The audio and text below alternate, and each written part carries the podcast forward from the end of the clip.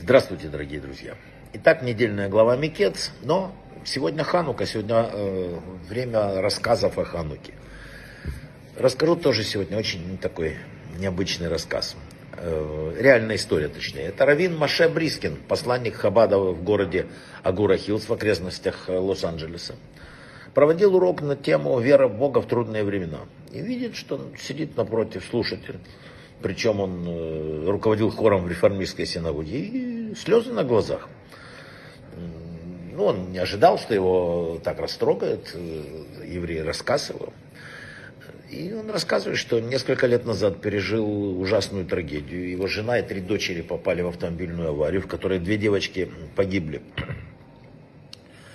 В результате пережитого он впал в депрессию, потерял вкус жизни. Ситуация постоянно ухудшалась, потом и брак его развалился.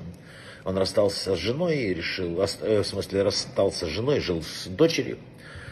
И однажды он понял, что больше терпеть эти страдания не может, и решил, не дай бог, конечно, покончить жизнь самоубийством. Взял дочь в кино, чтобы попрощаться с ней, планировал потом отвезти ее к матери и покинуть этот мир. Когда мы добрались, говорит, до здания торгового центра, где был кинотеатр, я издалека услышал музыку. И я определил, что это еврейская музыка. Нам захотелось посмотреть на музыкантов.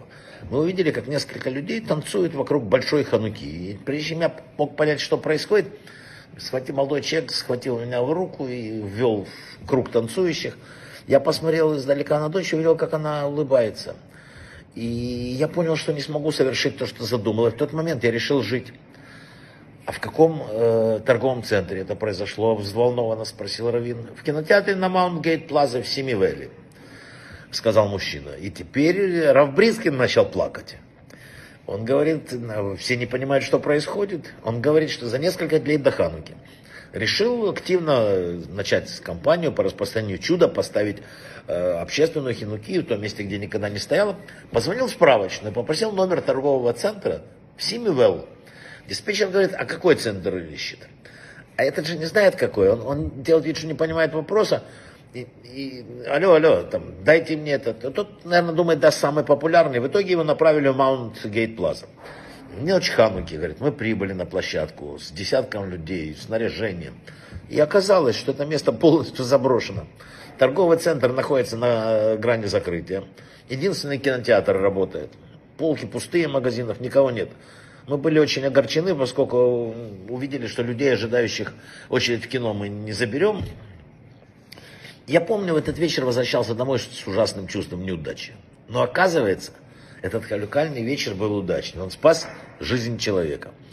И Любавический Рэбе в одной из бесед вообще своих объяснял основу обязанности распространять чудо наружу. Ведь мы ставим свечки наружу. Ханука символизирует огромную силу света – его способность освещать даже самую страшную тьму. И наши враги на протяжении всех веков сражались с евреями, там пытались их убить. Греки они ведь не пытались убить. Греки нет. Греки говорили, пусть живут, да, только как все.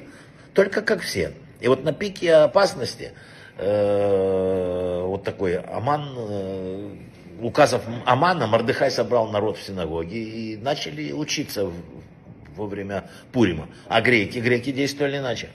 Они хотели расширить Иерусалим, они дали ему красивое название Антиохия. Построили великолепные стадионы, гимназии. Взамен они не хотели жизни людей, они хотели только душу.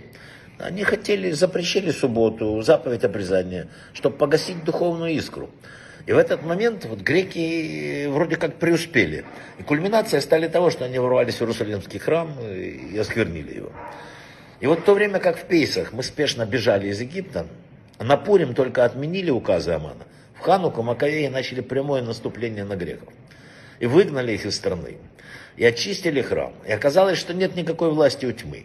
И то, что нам казалось непобедимым, оказалось рухнуло. И достаточно одной свечки, вот этой самопожертвованности, преданности зажечься, и все. Вот почему заповедь зажигания ханукальных свечей должна широко тьму освещать и для как можно большего количества людей.